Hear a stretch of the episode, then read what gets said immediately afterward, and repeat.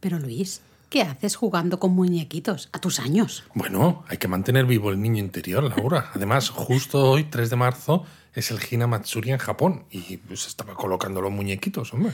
Mira qué listo él, muy bien. Pues yo creo que el tema de este episodio de Japón a fondo está más que claro, porque habrá que explicar qué es esto del Hina Matsuri y estos muñequitos de los que tú hablas.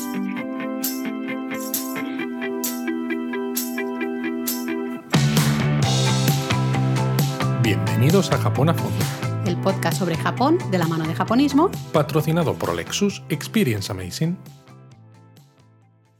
Bueno, pues eso es, este episodio, este Japón a fondo, sale ahí del horno el 3 de marzo. Parece, parece que lo hubiéramos hecho a propósito, ¿eh? Sí, la verdad es que no. Pero mira, se ha dado, se ha dado un poco. Nos ha encajado así. maravillosamente. Y hoy, 3 de marzo, se celebra el Hina Matsuri, el Día de las Niñas o el Festival de las Muñecas, ¿no? porque es una festividad muy vistosa, ¿no? Con Muy, muy, muy así vistosa. Y bueno, pues eso, antiguos. ya hemos dicho, es el Hinamatsuri, 3 de marzo, muñecas. Ala, hasta pues- Dios, ¿no? Ya está, ¿no? se acabó el podcast. Ha sido, ha sido corto el de hoy, Oye, ¿eh? sí, no, no, No, bueno, fuera de bromas. Para los que no lo sepáis mucho más eh, del tema, el 3 de marzo es la segunda de las cinco festividades estacionales que se llaman en japonés Gosekku, que eran ceremonias de la corte imperial que se adaptaron de prácticas chinas, como tantísimas otras cosas en Japón, y se celebran en Japón desde el periodo Nara, que tela, Sí, siglos 8, ¿no? Por ahí. entre 8 y 10, sí. Sí, ya eh, periodo Nara, periodo Heian. De hecho, muchos de estos eh, goseku, de estas festividades estacionales, se mantienen hoy, pero con algunas variaciones, ¿no? Y justamente el eh, Hiramatsuri es una de ellas, ¿no? Con esas variaciones, porque en sus inicios era eh, se, se echaba saque, ¿no? Por los arroyos del jardín de la corte y se tomaban así pequeños sorbitos y se escribían poemas, ¿no? Y es el día que hoy celebramos el Hinamatsuri. Es decir, que la, lo que es la festividad ha cambiado muchísimo, pero el día, ¿no? El tercer Eso. día del tercer mes, pues sigue siendo un día especial. Pero además, según el antiguo calendario japonés, los melocotoneros, ¿no? que en japonés es momo, empezaban a florecer por estas fechas. Por eso a este, este día también se lo conocía como el momo no sekku. Exacto, Momo no Seku. Y de hecho, veremos, eh, bueno, aquí en el podcast es un poco más difícil porque no podemos enseñar fotos, ¿no? Pero si luego lo iremos comentando un poquito más, veremos que el, el melocotón o el melocotonero, ¿no? Las ramas del árbol de melocotón, pues tienen cierta presencia todavía hoy Hombre, en claro. el Hinamatsuri, ¿no? Pero bueno, Laura, ¿de dónde viene el Hinamatsuri? No hemos dicho que estas festividades hemos apuntado que tienen orígenes en China, ¿no?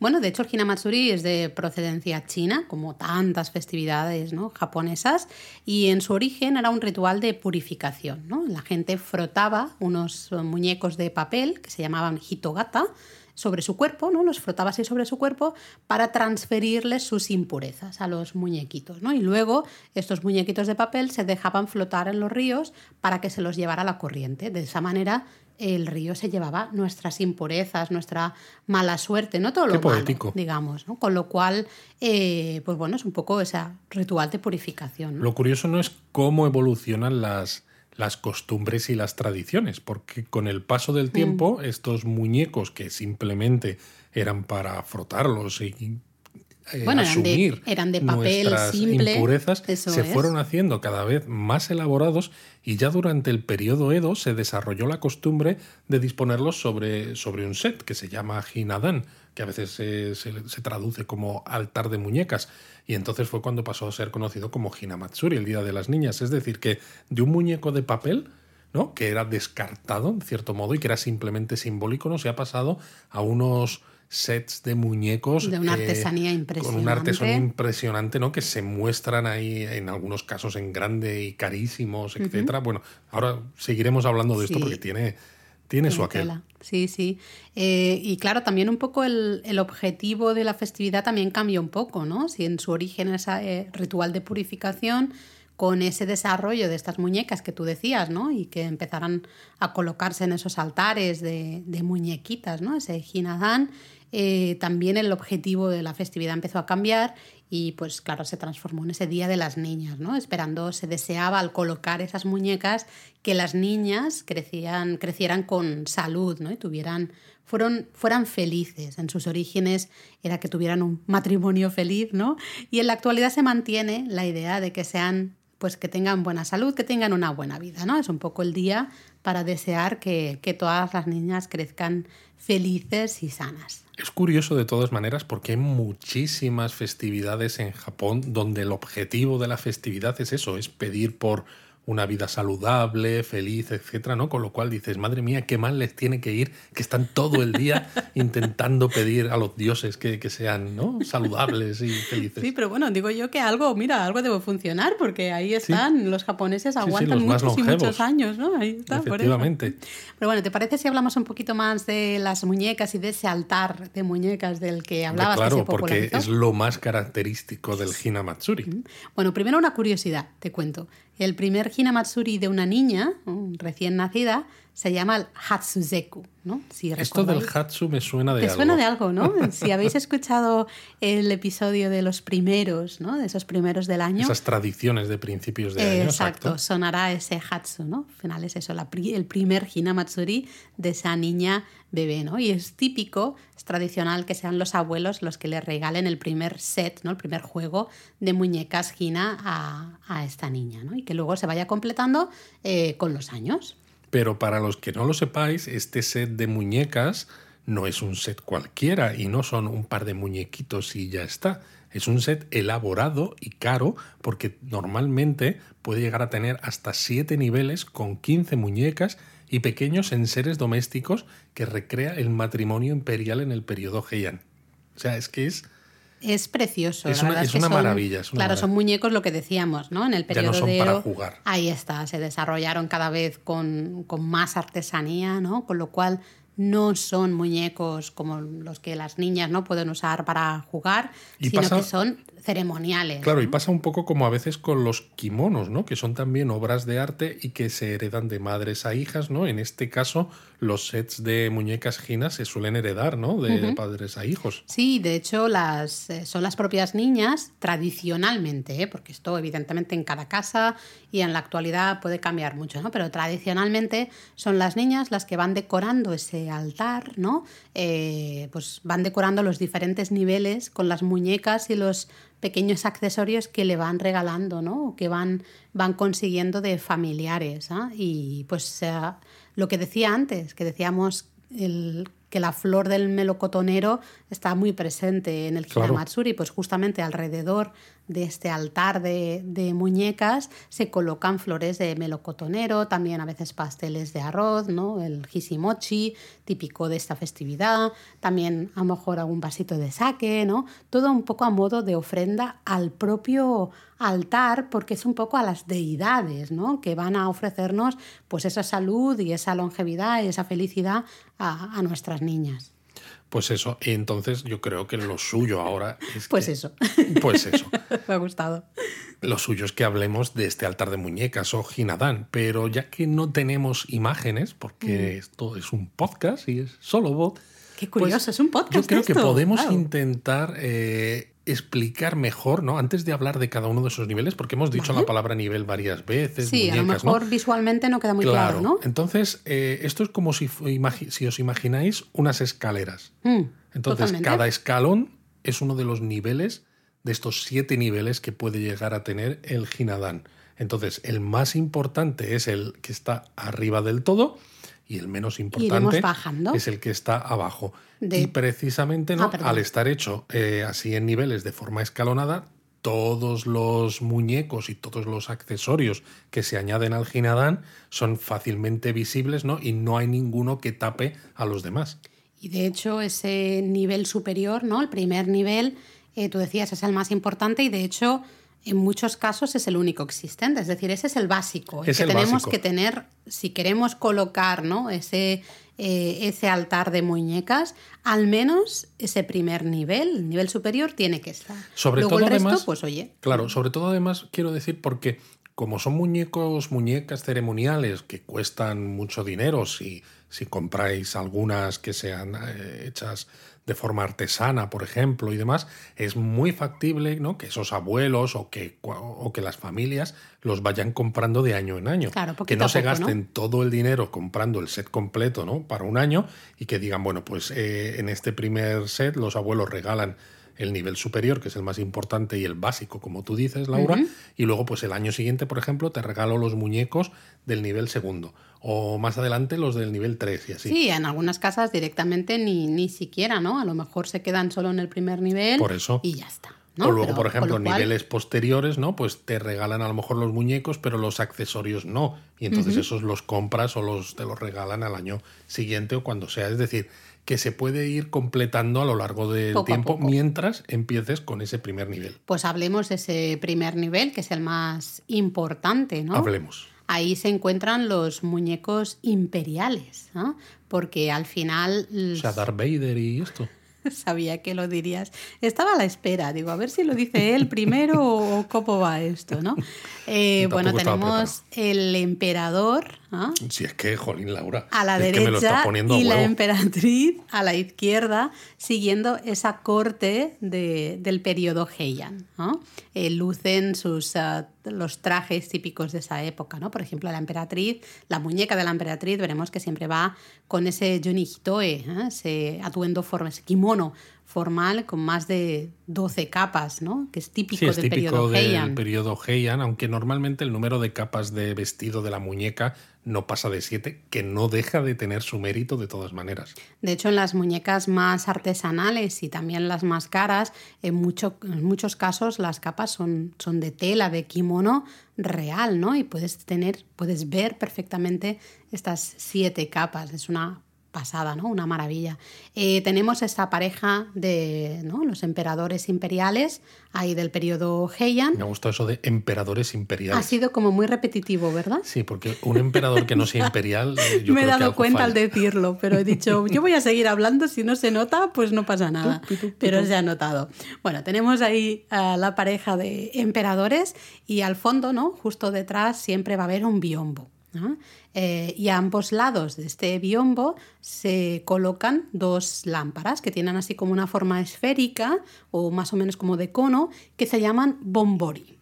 Los que jugáis al Animal Crossing pues que sepáis que son esas lámparas que podéis, una de las lámparas que podéis coleccionar en el Animal Crossing son justamente las Bombori, Anda, ¿no? mira De- qué bien. específicamente de este altar, ¿no? Con lo cual tenemos a la pareja, luego tenemos el biombo eh, detrás, que suele ser dorado, pero también puede lamparitas. tener estampaciones, y las lamparitas, Pero, una cada pero luego en el centro hay una mesita, ¿verdad?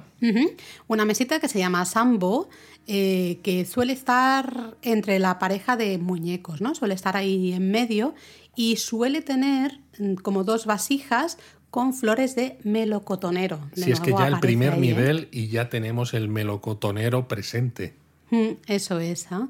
Em, bueno, recordad eso sobre todo si vais a colocar vuestras muñecas en casa, ¿no? Queréis eh, adoptar esta festividad del Hinamatsuri en casa, eh, tenéis que recordar que el emperador siempre va a la derecha, en el lado derecho del observador, ¿vale? Es decir, siempre a la izquierda de la emperatriz, ¿vale? Exacto. A ver, si lo ponéis al revés tampoco digo yo que pasa nada, pero vamos Igual a te hacer, da mala suerte.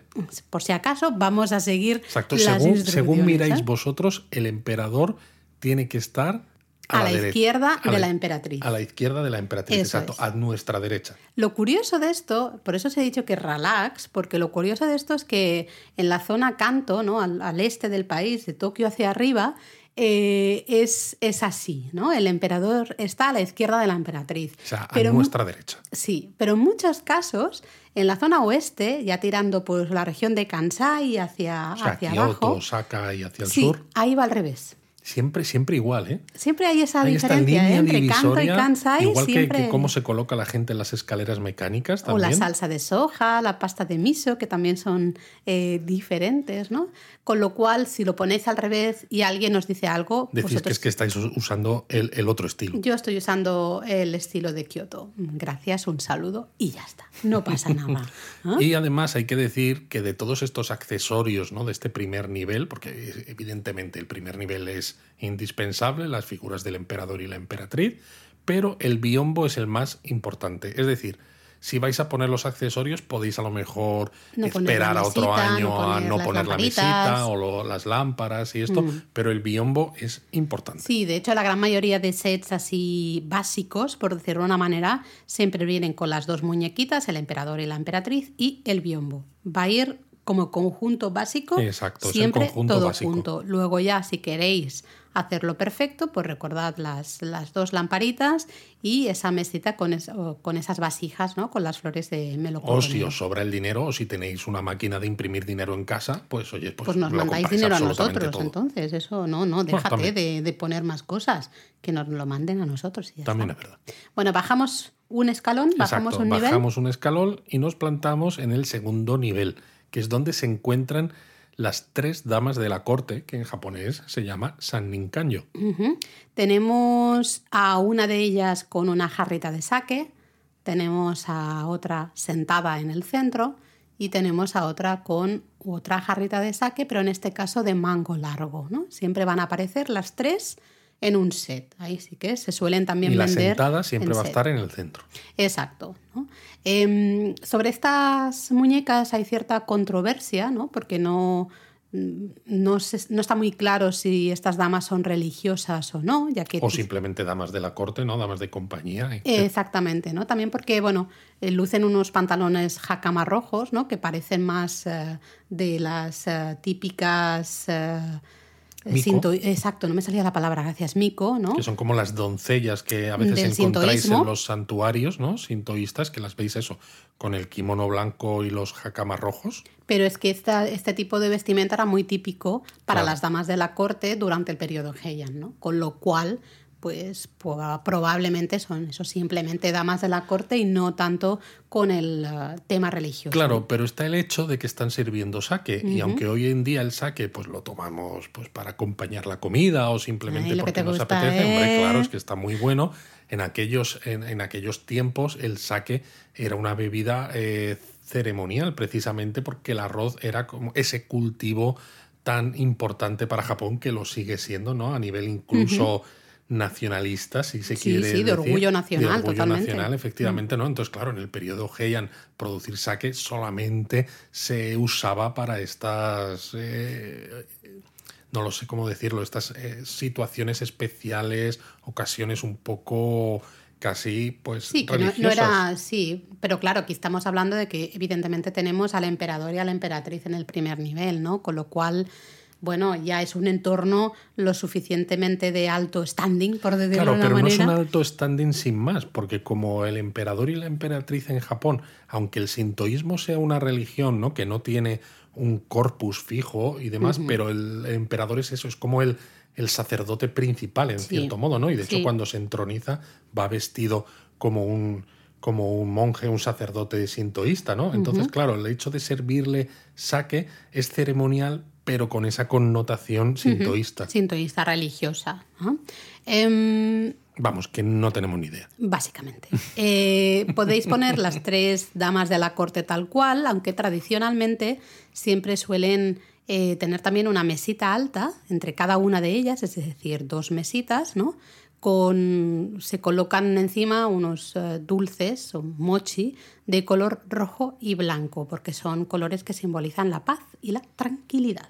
Exacto, ya sabéis, el mochi son estos dulces que están hechos de una pasta de arroz glutinoso, ¿no? que son muy típicos en Japón, los encontráis en muchas situaciones y en muchos lugares. Pues bueno, en estas mesitas hay estos pastelitos Ah, de mochi, gusta, pero ¿eh? también me gusta, sí. Pero en este caso no, se, no, se com- no son no, comestibles. son, ¿eh? son pequeñitos y, Y son son, son, réplicas, ¿eh? Ah, es todo cuidadito. decoración y nada más.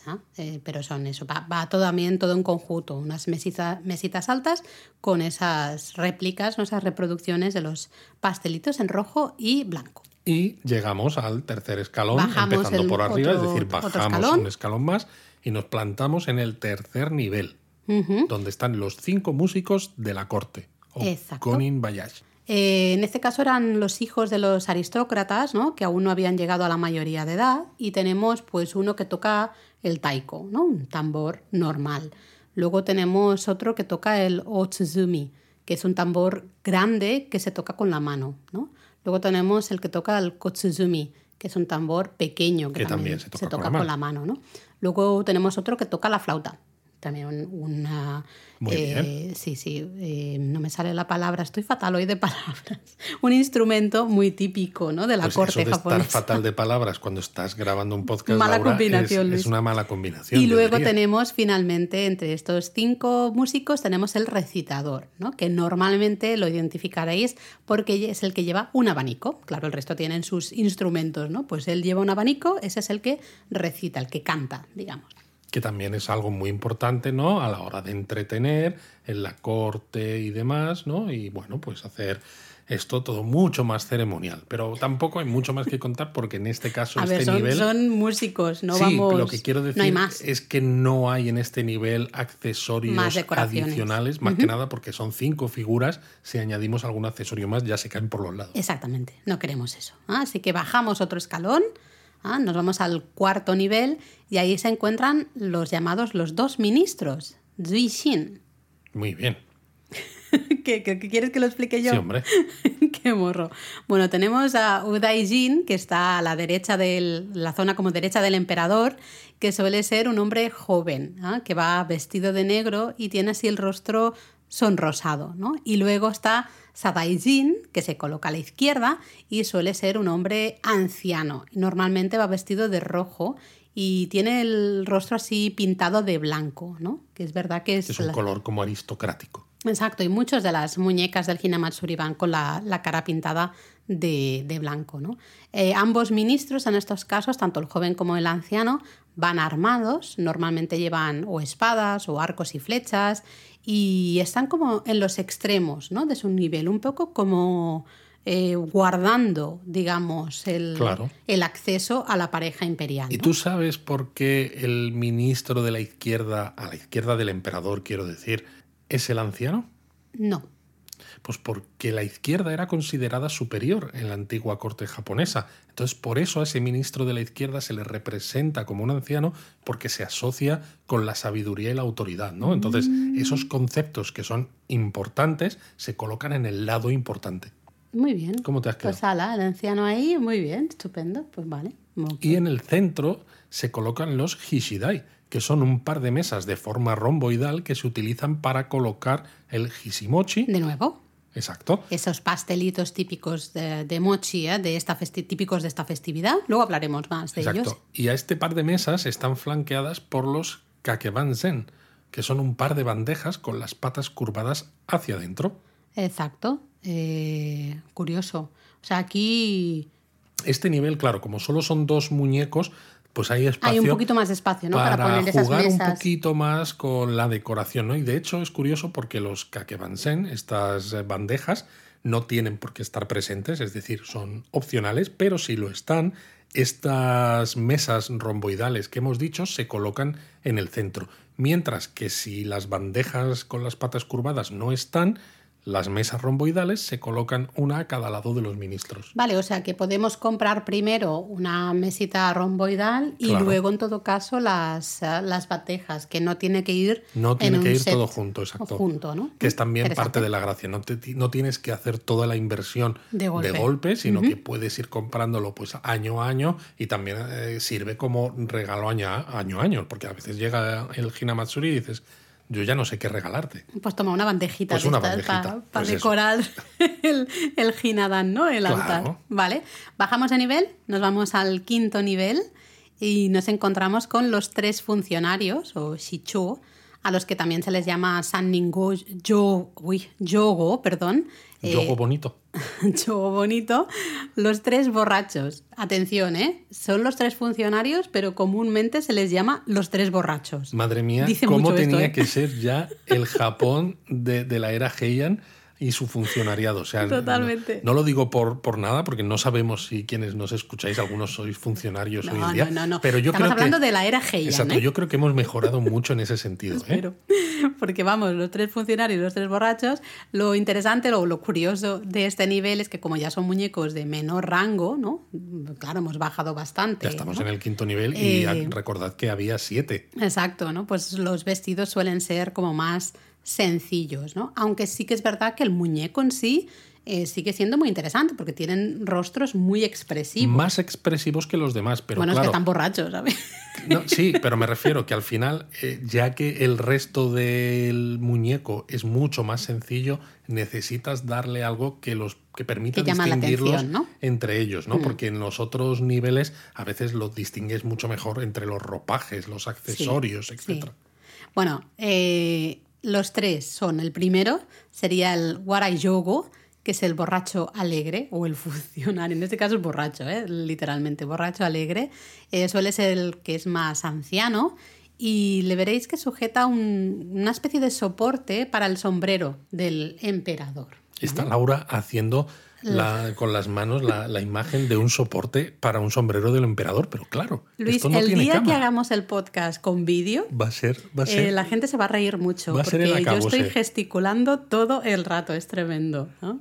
Luego tenemos el Nakiyogo, que es el borracho triste, ¿no? que está Bueno, llorando. esto todo, todo el que se haya emborrachado sabe que hay un momento en el que la borrachera pasa de la alegría a la tristeza. Eso es un hecho. Pues en este caso normalmente es un hombre joven, es el que se, se sienta en el centro y lleva una, justo, ¿no? una mesita eh, que lleva los zapatos del emperador, ¿no? donde se guardan los zapatos del emperador. Y luego está el Okoriyogo, el borracho enfadado. Esto también ocurre. sí. Esto es como los, los pasos del trauma o no sé qué, estos son los pasos de El la primero es amigo a mis brazos, luego te pones triste porque recuerdas te enfadas, antiguo amor ¿no? y luego pues ves que viene su antiguo amor con su nuevo novio, por ejemplo, y te enfadas.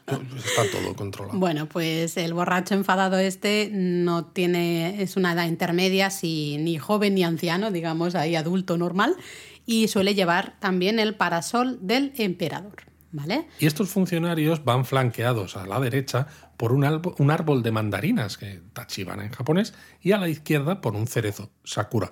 Eso sí, a veces algunos de estos árboles se sustituye por melocotoneros, los momo, que tan importantes son también En esta época, ¿no? festividad, en esta época, o por ciruelos, que son los ume. Claro, porque en muchas partes del país, según las temperaturas, es, los ciruelos todavía están en flor, ¿no? Los ciruelos suelen florecer más o menos a mediados de febrero, pero de- depende de la zona, lo que sea, puede ser Bueno, que el 3 de esto- marzo sigan estando en flor. Esto tiene mucho que ver con lo que hemos contado a veces en japonismo y en muchas charlas, ¿no? Sobre la estacionalidad que se vive tan a fondo en. Japón, que muchas de las festividades y de las cosas que se hacen, incluso de la ropa que se viste, tiene que ver con el momento preciso del año en el que ocurre ese, ese hecho, ¿no? Entonces, como aquí eh, ocurre la floración de los melocotoneros, lo normal es que haya melocotoneros, pero lo que tú dices, ¿no? Si en otra zona son los ciruelos los que están en flor, pues seguramente el árbol se sustituya por un ciruelo. Eso es.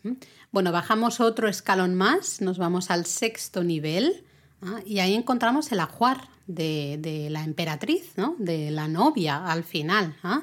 Eh, Si hay- aquí ya dejamos los, los muñecos, Sí, mm, sí, porque los dos últimos niveles son de objetos, ¿no? En este caso es el ajuar de la emperatriz y normalmente vamos a encontrar una cómoda de cinco cajones que se llama Tansu. vamos, Luego- que tiene un montón de cosas la emperatriz, claro. Hombre, a ver, por supuesto, necesitamos muchas cosas. Luego un arcón grande para guardar los kimonos, que tiene dos pequeñas cajas para guardar ropa colocadas así encima. Luego, evidentemente, un tocador, muy importante. Una caja de costura, porque una nunca sabe cuándo Pero si tú eres necesitará. emperatriz, ¿no tienes alguna dama de la corte que cosa por ti? Pero una yo. buena dama mm, tiene que saber coser. ¿Y cómo demuestra que sabe coser? Con una caja de costura. Mm, si tú vas entiendo. con una caja de costura en la mano, ya se demuestra que sabes coser, ¿vale? Muy bien. Luego también vendrá un brasero, ¿no? porque ya se sabe que las damas pues, eh, tienen frío y necesitan el braserito. Y luego eh, un conjunto de utensilios para realizar la ceremonia del té. Oh, qué interesante.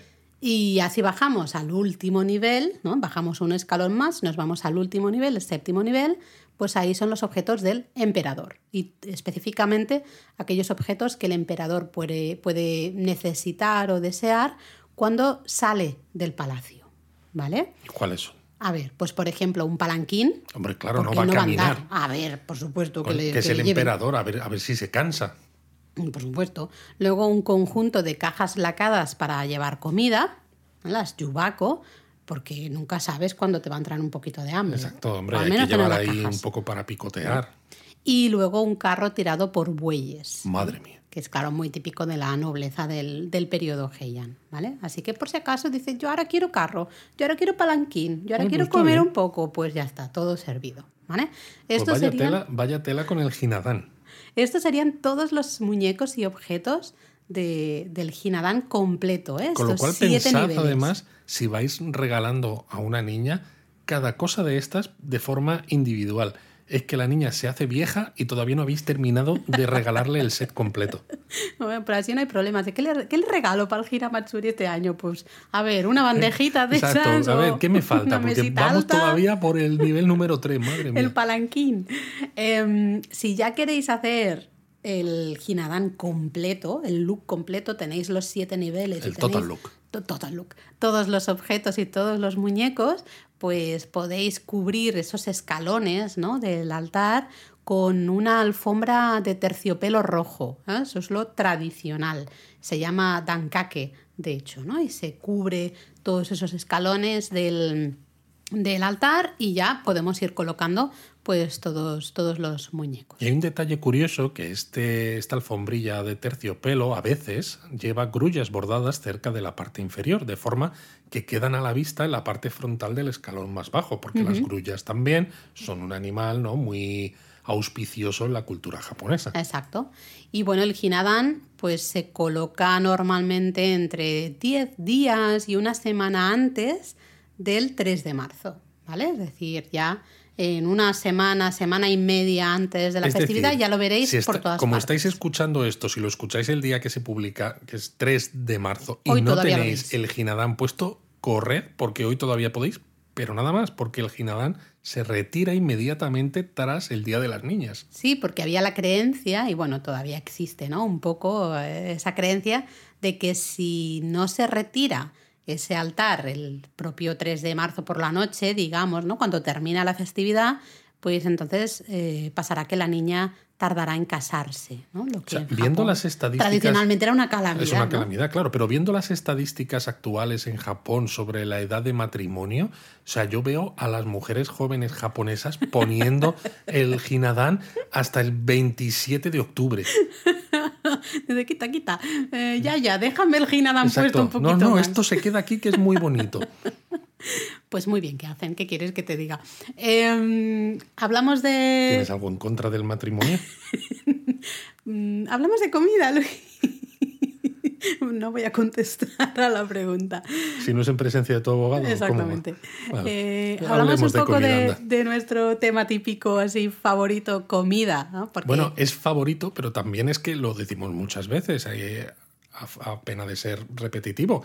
Es que en Japón muchas festividades es que llevan asociadas comidas específicas, entonces Sí. no puedes no hablar de comida cuando hablas de las festividades. Sí, además es que es eso, hay ciertas comidas que sí que puedes comer en otros momentos del año, pero algunas otras son como Solo, muy son muy típicas de, esa específicas de esa festividad, festividad. y es difícil encontrarlas en otros momentos. Así que si estáis un 3 de marzo, este año ya, pues lo tenemos imposible, pero a ver si el año que viene, si estamos en un 3 de marzo en Japón y podemos disfrutar del Día de las Niñas allí, pues podéis disfrutar también de la gastronomía ¿no? típica del Hinamatsuri. Entonces, una de las cosas más típicas, ya lo hemos mencionado, estaba en réplicas, ¿no? Pequeñitas, en miniatura en este altar, es el his- hishimochi, perdón, hishimochi. ¿ah? Es un tipo de mochi, ya sabéis, estos ah, pasteles hechos con, bueno, dulces hechos con pasta de arroz glutinoso. Y en este caso el hishimochi tiene forma de rombo, tiene fo- forma romboidal, ¿vale? Y eh, se presentan tres colores, verde, rojo y blanco. ¿no? Es porque sea un semáforo ni nada, sino que los colores representan respectivamente el verde la salud, el rojo el ahuyentar a los malos espíritus y el blanco la pureza. Claro, todo esto es lo que queremos para, para nuestras niñas. A ¿eh? veces a mí me explota un poco la cabeza con toda la ceremonia que hay en estas cosas japonesas, estas festividades, el simbolismo. porque Mm. todo simboliza algo y a veces dices, es que no, no doy de, no me da la cabeza para recordar absolutamente cada uno de los 27 millones de símbolos que hay. Sí, es tremendo, ¿eh? Luego también son muy populares unos pastelitos de arroz, como unas galletitas de arroz llamadas hinarare. Después, quizá, yo creo que podemos hablar un poquito más. Oye, de sí, ellas me interesa esto de arare. También es muy típico por la época. Este sí que es un dulce que vais a poder disfrutar en otras ocasiones, pero el sakura mochi, porque es ese pastelito, ¿no? Ese mochi. eh, Con hoja de cerezo. Con hoja de cerezo, que sí que, por ejemplo, va a ser un dulce tradicional también cuando florezcan, ¿no? La- los cerezos Que unas tampoco- semanas más que tarde. tampoco es que sea una cantidad de tiempo muy grande, pero bueno, pero al menos dura más de un día. Exacto. Eh, también están los sakura manju, esos pastelitos también de pasta de arroz que en este caso están rellenos de, de pasta de judías dulces, ¿no? Y también está, es tradicional tomar un tipo de sake blanco dulce que se llama shirozake, ¿vale? En las casas, normalmente la gente, aparte de estos dulces que hemos mencionado, ¿no? Evidentemente eso lo disfrutarán todos, pero es muy típico comer chirashi sushi. Hombre, chirashi sushi. Si alguno dice, ¿qué es eso del chirashi sushi? Tenemos justo un podcast publicado sobre el sushi. Un episodio de podcast. Bueno, ¿no? un episodio de podcast, exacto. Bueno, ya sabéis que es ese, al final, ese plato, ¿no? De arroz con un montón de. Arroz preparado al estilo de sushi, Exacto, es es decir, decir, avinagrado. avinagrado con un poquito de sal, un poquito de azúcar y que Y- lleva un montón de cosas por encima. Sí, normalmente, claro, la gracia es que es muy colorido, ¿no? Porque suele llevar tortilla japonesa, que le da ese color amarillo. Huevas de salmón, Huevas de salmón, que le da ese un toque más rosado. ¿no? Y con la formita esta de las huevas queda Sí, curioso, ¿no? gambas rosas, Exacto, luego ¿no? el atún, ¿no? Así rojo También intenso, puede llevar algo de, de verdura, con lo cual ya tenemos el verde, ¿no?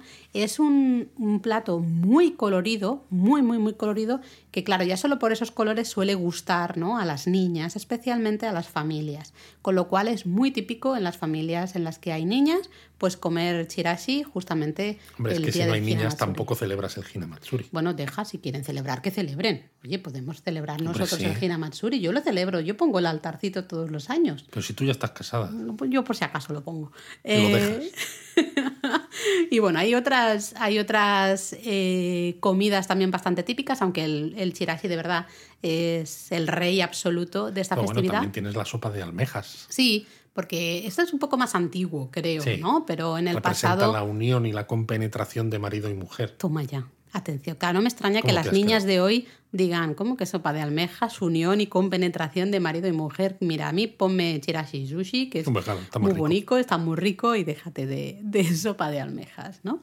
Em, pero esas serían un poco las, los, los dulces y las comidas más típicas del Hinamatsuri. ¿ah? Especialmente, ya sabéis, ese hishimochi sobre todo y los hinarare también, además de cualquier otro mochi y ese sake eh, blanco dulce. De todas maneras, todo esto que os hemos contado hasta aquí, estos siete niveles del Hinadan, etc., eh, hablamos de la versión más tradicional de estos muñecos, que evidentemente es la más extendida, pero también hay conjuntos de muñecos que son más sencillos, pues de un nivel solamente, ¿no? El de los emperadores o de los tres primeros, por ejemplo. Y además, sobre todo, ¿no? teniendo en cuenta la importancia de la cultura pop en, en Japón, hay muchos otros sets cada vez más en las que las muñecas ginas se sustituyen por personajes de Disney, por Hello Kitty, Doraemon, Snoopy, etc. Mm, eh, lo que sea, ¿eh? Al final. Al final es la excusa también, creo yo, no, no solo del consumismo, sino también de que ya que es típico, ¿no? Por regalarle a la niña objetos para que complete su Hinadán, si ya has completado el tuyo con los muñecos tradicionales, pues dices, bueno, pues tengo la excusa de regalarte pues muñecos. O aunque no lo hayas completado. aunque no lo hayas completado, Al ¿no? final, Es una si la niña le gusta mucho Hello Kitty o le gusta mucho Disney o Doraemon o lo que sea, me da igual. eh, o los Transformers, o no sé, he visto, he visto algunos eh, impresionantes, ¿no? Pues le regalas justamente Claro. esa, esa pareja imperial. Pero yo sigo diciendo, teniendo en cuenta que Star Wars hoy en día es de Disney, yo creo que hay que tener un primer nivel con el emperador y Darth, y Darth Vader. No sé quién hace las funciones de emperatriz, supongo que Darth Vader. Bueno, Uy, uy, uy, aquí nos, nos estamos metiendo en un embolado, Luis. nos estamos metiendo en un lío muy Mejor grande. vamos a dejarlo. Y ya que, bueno, este año no podemos estar en Japón el 3 de marzo, pero pues cruzamos los dedos y esperamos que el año que viene alguno de vosotros que nos está escuchando sí pueda estar el 3 de marzo en Japón, pues yo creo que podríamos mencionar algunos lugares en los que se celebra muy públicamente esta festividad, ¿no? Porque al final es una festividad muy familiar, son las familias las que pues colocan esos altares en sus casas, comen esas comidas típicas. Sí que los altares los podemos ver en algunas tiendas o centros comerciales, ¿no? En algunos escaparates, pero eso no deja de ser una festividad pues muy familiar. A lo mejor vas tú de viaje y dices, pues no, no estoy viendo mucho, ¿no? mucho ambiente de, de, Hinamatsuri. Bueno, pues así que vamos a esa sección del podcast de japonismo en el que tenéis que tomar lápiz y papel, como Hombre, casi hacía, siempre. hacía tiempo que no lo decías. Bueno, Luis. es que esto es un servicio público el que hacemos aquí en japonismo con Japón a fondo para dar un montón de información para esos futuros viajes a Japón. Así que apuntad porque os vamos a contar algunos de los sitios donde se pueden ver muñecas, se pueden ver celebraciones relacionadas con el Hinamatsuri, etc. Bueno, pues yo creo que el primer lugar que nos tenemos que ir sí o sí es el santuario Shimogamo en Kioto, en el que cada 3 de marzo se celebra el festival Nagashibina. ¿vale? Y este es un festival que se remonta, o sea, mira mucho a los orígenes del, del Hinamatsuri, ¿no? En este caso vemos a, veremos a hombres y mujeres que se, vistan, se visten con ropas ¿no? de la corte imperial y lo que hacen es dejar en un pequeño arroyo que pasa por, el santuario, por los jardines del santuario, unas pequeñas muñecas Hina de papel, ¿no? que las colocan encima de unos cestos de bambú.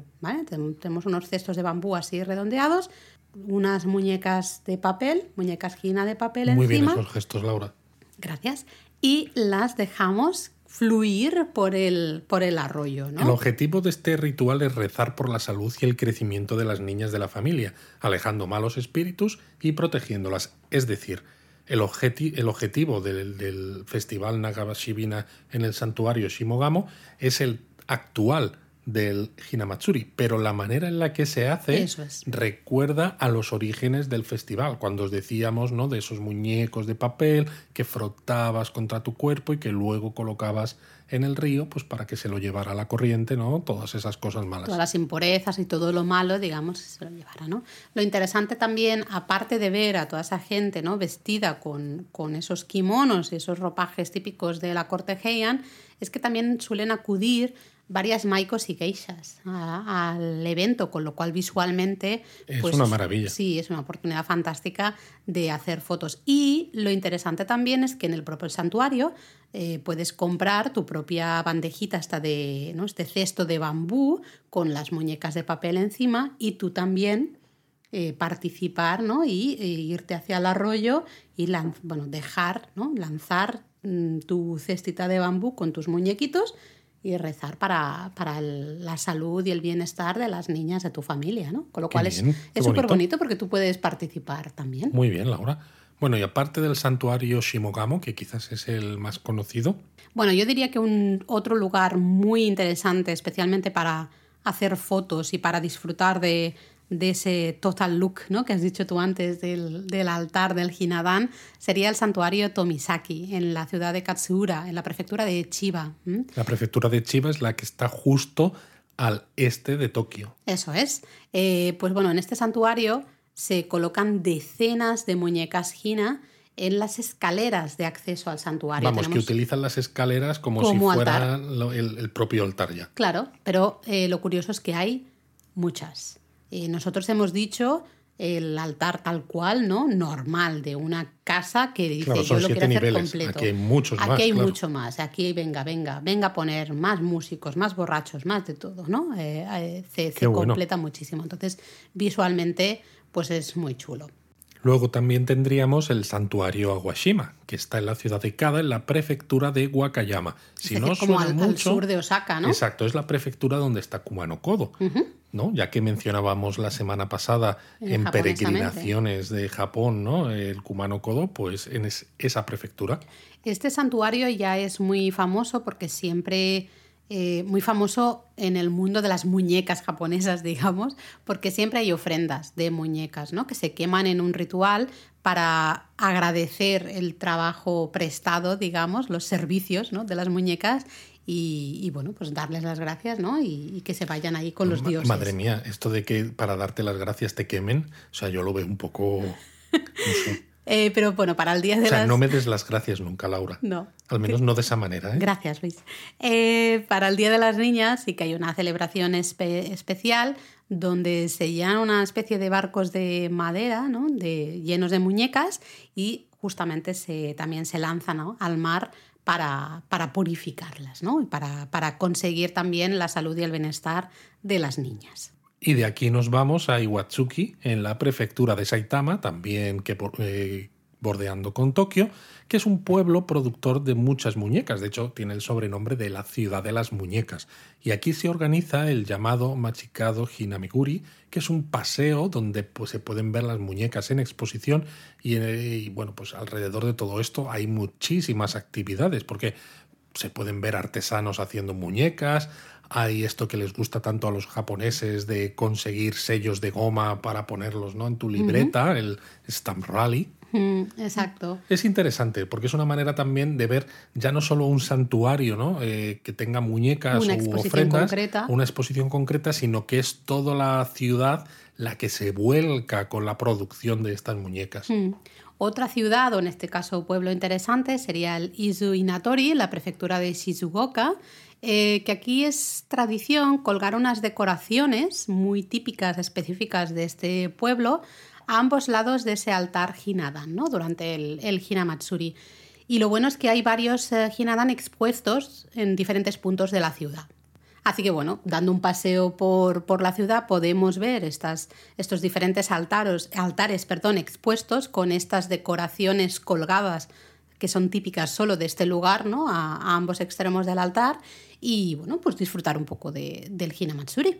Luego en Tokio, por ejemplo, hay un hotel, el Hotel Meguro Kayoen, que tiene el Hyakudan Hinamatsuri, que lo que hace básicamente es colocar decenas de muñecas del, de este festival, ¿no? Con lo cual también si queréis acercaros a un sitio, estáis en Tokio y no queréis desplazaros mucho, pero queréis ver cómo son estas muñecas de cerca, pues os podéis ir hasta este hotel. Y bueno, ya que estamos en Tokio, vamos a ver qué sucede después de la pandemia, pero en el Parque Sumida en la zona de Asakusa, realmente, ¿no? Aquí en Tokio, se solía celebrar... Aquí en Tokio, muy Aquí en Tokio, es que yo estoy en Tokio, ¿vale? Eh, eh, se solía celebrar el festival Edo Nagashibina, ¿no? Se, digamos que es una tradición que se revivió hace unos años. Bueno, recordad que hemos hablado ya de Nagashibina cuando hablábamos de Kioto. Exacto, que es básicamente lo mismo, ¿no? Esas cestitas de bambú con unas muñequitas de papel encima y se eh, lanzaban, ¿no? Se, se, sí, es que no me sale el verbo correcto, pero se lanzaban al río sumida, pues justamente para solicitar. Se colocaban en el río para, que la, para que la corriente se las lleve. Porque cuando dices lo de lanzar, yo me imagino, ¿sabes? a uno como si estuviera con la jabalina en los Juegos Olímpicos. Por eso no me gusta Lanzando el verbo ahí la muñeca por el aire. Vale, pues eso. Em, había ido Pero es muy bonito esto. Sí, porque había ido cogiendo bastante fuerza esta, esta festividad, ¿no? Además, se, nota, se nota que en Tokio no se están dando cuenta de que ya que el, el río Sumida, ¿no? Alrededor a veces puede que no sea tan bonito porque está todo lleno de edificios, algunos altos, ¿no? de oficinas al fondo. y demás. Sí, pero que quizás eh, las márgenes, ¿no? No son tan bonitas, pero tienes un espacio ahí, ¿no? Con ese, río y demás que es maravilloso porque cada vez se hacen más cosas. Sí, de hecho es en el mismo sitio en el que se celebra también el Festival de Obón, ¿eh? en el que también se colocan esos farolillos. eso me refiero. Eh, justos en el, mismo sitio, ¿no? Y es, es justamente, básicamente es lo mismo, es una tradición que se perdió, que no se celebraba en este lugar, ¿no? En Tokio durante bueno, muchísimos años y hace unos pocos años se recuperó. Yo espero que tras la pandemia eh, pues vuelva a organizarse porque de nuevo podemos participar, ¿no? Aunque seamos turistas, podemos ir y adquirir nuestra propia cestita de bambú con las muñequitas de papel y colocar la cestita de bambú en el río para que la Bueno, o si hay mucha gente, te puedes ir 100 eh, metros más atrás y las lanzas. para que, caigan en el río. Que diría algo. Y bueno, ya para acabar, si os interesa mucho el mundo de las, de las muñecas, ¿no? su historia y también la parte más de artesanía, también os recomendamos el Museo de las Muñecas Nagashibina de Totori, que tiene más de mil muñecas Hina de todo el país, ¿no? De todo Japón y de diferentes épocas, ¿no? Es súper interesante. Se centran mucho en las muñecas Nagashibina, que son estas de la cestita de bambú y con muñecas de papel, pero también tienen una bonita exposición pues de muchas otras muñecas diferentes. Y es eso, además, ya que estás en Totori, ¿no? Pues luego te vas a ver las dunas de arena. Bueno, pero de eso tienes ya una excusa, ¿eh? tienes una excusa pues para hacer cosas en el otro lado de Japón, ¿no? En la costa del mar del Japón. Pero bueno, yo creo que nos estamos enrollando demasiado, Luis. Tú siempre te enrollas, Laura. Yo, Yo soy muy corto en mis exposiciones, soy muy preciso. no voy a decir nada porque si no nos quedamos sin tiempo para... Japonismo Mini. Yo creo que esto ya de quedarnos sin tiempo para japonismo mini empieza a ser una tradición. Llevamos Es una temporada y media ¿no? y siempre nos ocurre exactamente lo mismo. Pero bueno, es que tenemos que hablar un poquito al menos, porque sí que hicimos eh, todo un episodio dedicado a San Valentín. ¿ah? Decíamos 14 de febrero, San Valentín, hablábamos del chocolate, también hablábamos de la polémica, ¿no? Todo eso. Pero recordad que hablábamos de que eran las chicas, las mujeres, las que regalaban chocolate a los hombres. Y si recordáis, y si no lo hacéis, es porque no habéis escuchado el podcast Os de San ponemos Valentín. negativo. Y os ponemos un negativo ahora mismo, que eso no significaba ¿no? que las pobres mujeres japonesas se quedaran sin regalo. Yo estoy esperando el mío, ¿eh? Pero ¿acaso es 14 de marzo? No, todavía no. Tengo que esperar un Ah. poco más. ¿Por qué es eso? Eh, justo un mes después de San Valentín se celebra el Día Blanco, el White Day, Howaito Day en japonés, el 14 Me de encanta como dicen white. El Jo-. El howaito. Howaito, parece Hawái casi, Sí. El Howaito Day, ¿eh? el 14 de marzo, en el que toca a los hombres regalar, devolver ¿no? esos regalos a las mujeres. El caso es que el White Day en Japón es una tradición más reciente que, el- que San Valentín, porque el White Day se empezó a celebrar en 1978. O sea que es una tradición joven, ¿no? Podrías Bueno, decir. Es una tradición que tiene bastantes años, aunque no tantos como San Valentín. Esto es una broma interna porque eh, yo nací en el 1978, por eso quería que Luis dijera que es una tradición joven, Sí, porque ya te he visto por dónde ibas. estaba diciendo a mi joven. Perdón, sigue Luis. ¿no? Y lo que quería decir es que detrás de esta celebración evidentemente no está la, el deseo de los hombres de regalar a las mujeres, ni da- Qué cabritos. simplemente estaban los fabricantes de dulces.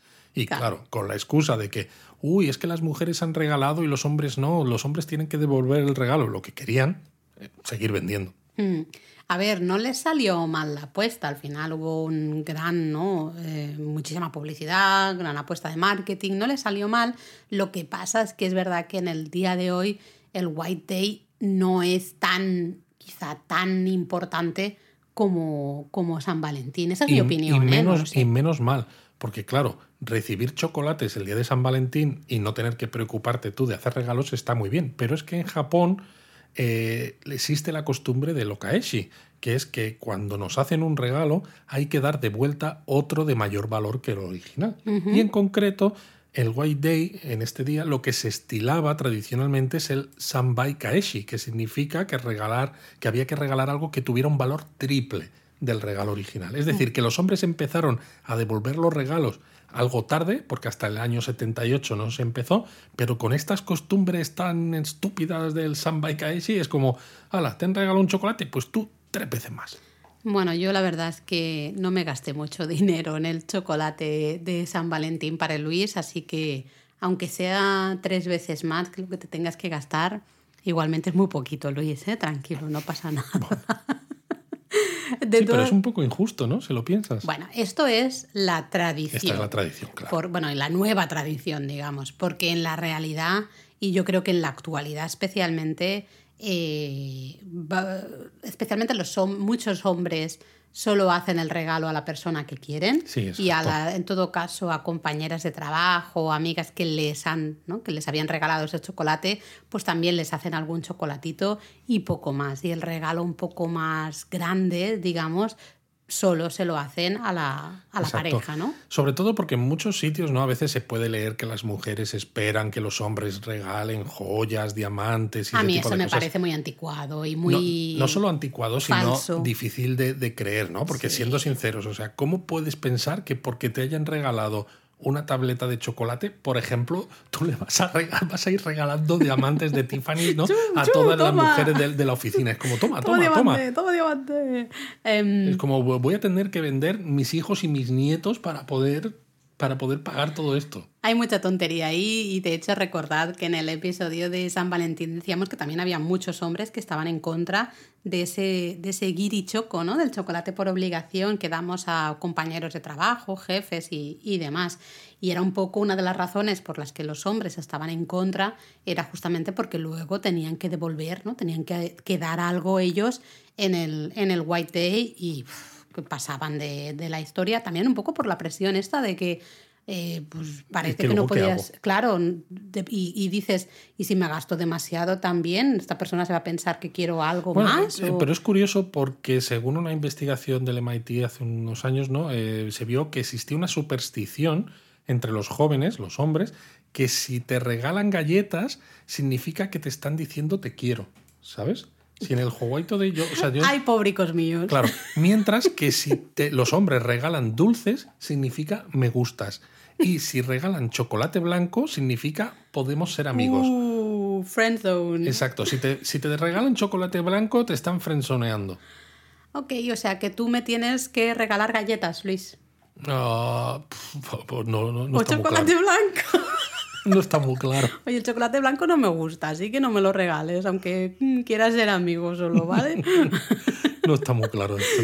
Bueno, así que ya sabéis, 14 eh, de marzo, mm, chicos, a devolver regalos, pero solo si os han dado regalo en San Valentín, ¿eh?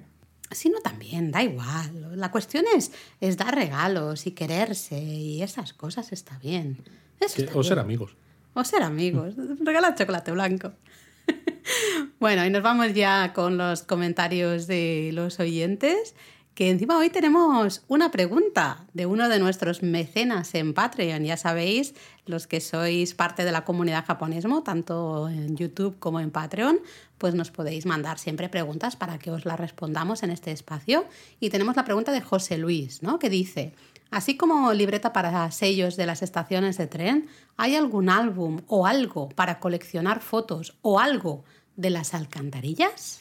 Bueno, es que las alcantarillas en Japón en general hay muchas que son normales, pero existen un montón de diseños específicos eh, que son típicos de la ciudad en la que se encuentran, ¿no? que, que reflejan algún, algún Flora, hecho especial, fauna, ¿no? festivales, comidas, Entonces son muy bonitas y es muy típico intentar capturarlas todas en fotos. Mm.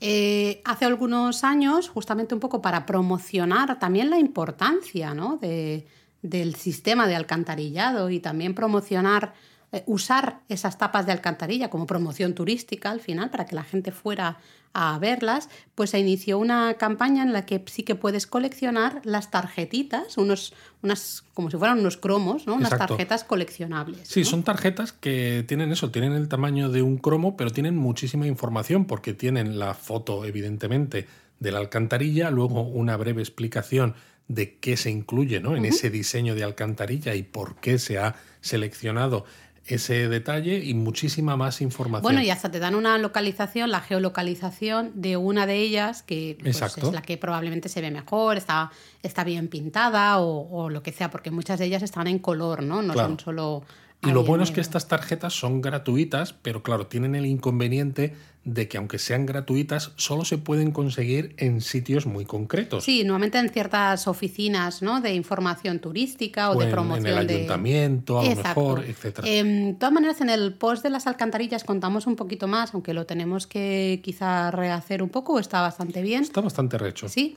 y bueno, a lo mejor en un futuro podemos hacer alguna, alguna cosita más sobre eso. Pero básicamente, si te gusta coleccionar, nosotros coleccionamos fotos en todas las alcantarillas que vamos, todas las alcantarillas que vamos, todas las tapas de alcantarillas ¿Y que qué has vemos. Hecho en Japón me he metido en las alcantarillas. bueno, eso también estaría bien.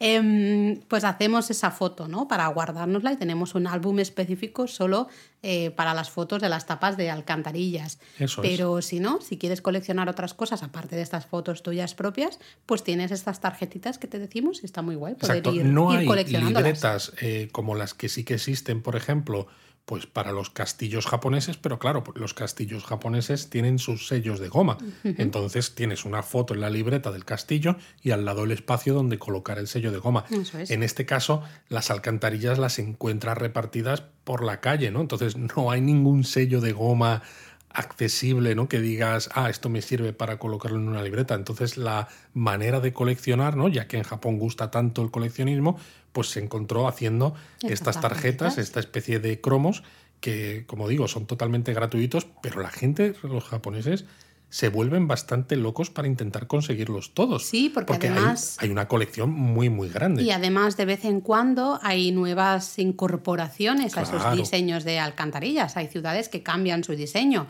hay ciudades que añaden un diseño nuevo.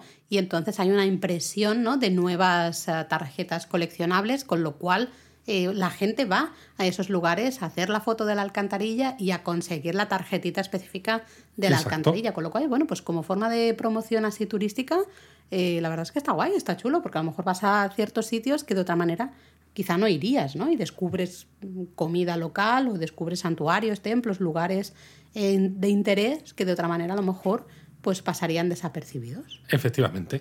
Bueno, y ya muy, muy, muy rápido, algún comentario de nuestro último Japón a fondo, eh, que era el del sushi. Teníamos varios comentarios ahí en, en Discord especialmente. Eh, Lucía, por ejemplo, nos contaba que, bueno, siempre había tenido un poco de mala experiencia, ¿no? Mala suerte con el sushi, pero que después de escuchar nuestro episodio, pues que le quería dar otra oportunidad. Y Karma también comentaba, por ejemplo, que, que suerte que no había pasado por ningún restaurante de sushi Es tras hambre, ¿eh? escuchar el podcast, porque si no, vamos, ¿no? Y Miguel también comentaba que, por ejemplo, no tenía ni idea de lo de los vinagres rojos o lo del salmón crudo, ¿no? Esas Que curiosidades. fuera tan reciente. Exacto, que contábamos. Y por cierto, Miguel también recordaba tu gran término festinieves, Luis. que- Lo vamos a repetir en cada episodio, ¿no? Por Lo supuesto, estaremos en verano sudando la gota Exacto, gorda y, seguiremos hablando de festinieves. festinieves. Bueno, pero no podemos acabar el episodio, Laura, sin mencionar la palabra japonesa que siempre mencionamos en los Japón a fondo. Y tú has- antes has dicho de luego hablamos, o sea, que yo te he visto con alguna idea en la cabeza. Sí, porque cuando hablábamos de los dulces típicos del Hinamatsuri, ¿no? Hemos justamente ha- hablado de los arare, ¿no? Los, los hina arare, los arare específicos del Hinamatsuri, pero es que el, eh, el arare al final es una galletita que sí que podéis encontrar fuera del Hinamatsuri con otros colores, que es una pequeña... O sea, que me gustas entonces. Porque es la galleta. Ah, no, pero esta no es del día blanco. Ay, Dios mío, me he quedado. Yo digo, ¿qué dices señor ahora aquí? Eh, gracias, Luis, gracias. Eh, bueno, pues eso, el arare es una galletita muy pequeñita, hecha de arroz glutinoso y está aromatizada con salsa de soja. ¿no? Se distingue un poco de la senbei eh, por el tamaño y la forma, porque las arares son muy pequeñitas, como un bocadito, realmente, ¿no? Y me hizo gracia, porque no sé si vosotros conocéis el anime Doctor Slump. ¿Tú lo, tú lo conoces, hombre, Luis? claro. ¿Lo, has, ¿Lo has visto? Hombre, Doctor Slam es bastante famoso, ¿no? Eh, bueno, pues eh, para mí es parte de mi Es, es de, infancia. es de Akira Toriyama, que es uno de los grandes Grandes. nombres de, del anime y del manga. Yo eh, es de esos animes que marcó mi infancia, lo veía todas las tardes y claro, con el tiempo te das cuenta de todas las Las referencias, referencias que culturales, hay ¿no? y que yo no era consciente cuando yo veía esos, esos dibujos. Pero es lo bueno de estos dibujos, porque yo recuerdo haber hecho también un, un, un- un escrito, ¿no? Cuando hacía el máster de estas cosas, ¿no? Sobre las diferentes maneras de entender, eh, por ejemplo, ¿no? en ese caso era la princesa Mononoke, ¿no? Lo puedes disfrutar sin más, sin conocer nada de la cultura japonesa, porque te habla a, a- a ti, ¿no? Personalmente, y lo disfrutas. Pero cuando lo conoces a fondo, bajas a un nivel todavía más profundo y lo disfrutas de otra manera. Sí, o pillas, ¿no? Esas referencias que Claro. están ahí y que es, es lo que tú dices. Si no las pillas, no pasa nada, ¿no? Pero, claro, una historia que sin en entender esas referencias la historia no sea disfrutable y no no se entienda, está mal hecha realmente, Sí, ¿no? Lo bueno de mucho al final. Claro, lo bueno de Doctor Slam, ¿no? Es que aunque no, no supieras nada de cultura japonesa, te lo pasas pipa viendo Sí, a ver, aquí en este caso son referencias mucho más absurdas, ¿no? Claro. Probablemente, porque me hizo caso, porque claro, la, la niña, ¿no? Robot protagonista se llama Arare y hace referencia justamente a estas galletitas, ¿no? Y el creador de Arare, su padre, entre comillas, ¿no? Es justamente Senbe, Senbe Norimaki. Anda, que Eh, claro, porque ella es pequeñita, es Arare, y él, claro, es más grande, entonces Senbe, ¿no? Claro, el Senbe tiene un hijito, pues será Arare, claro. Me O hizo sea, mucha gracia. es- Entonces, cuando todo. yo cuando veo la palabra esta de Arare, no puedo pensar en estas galletitas. Tú ¿no? ves la imagen de Arare de Yo la serie, claro, yo Arare también, Porque además es que mm, para mí era todas las tardes viendo los episodios de Arare, es mi. Qué bueno. Yo creo que mis dibujos favoritos mm, siempre, para siempre. De hecho, O sea que no puedes decir que no te gusta el anime, Laura. No puedo decir que no me guste el anime, es verdad. Y de hecho, yo creo que esto lo hemos hablado en otras ocasiones, ¿no? Pero que he visto más anime del que soy consciente. Bueno, yo porque creo lo que eso nos veía ha pasado a, a todos, los que ante nuestra tenemos. generación. lo- exacto, los que tenemos ya una cierta edad, sí. ¿no? Sí, porque claro, eh, lo estuvimos hablando un día en un directo de YouTube, ¿no? Que salió, pero eh, había muchos dibujos que casi no eras con, sabías que eran japoneses porque te- al final salían esas eso, letras. a veces ni siquiera sabías que eran Pero, pero a veces japoneses. salían las letras del final que estaban ahí, decías esto, que de dónde es, ¿no? Pero es eso, tú veías esos dibujos, ¿no? Mm, A un montón. De, de- en nuestra época había muchísimos dibujos japoneses que era lo normal que veías cada tarde Mm. y cada sábado por la mañana, ¿no?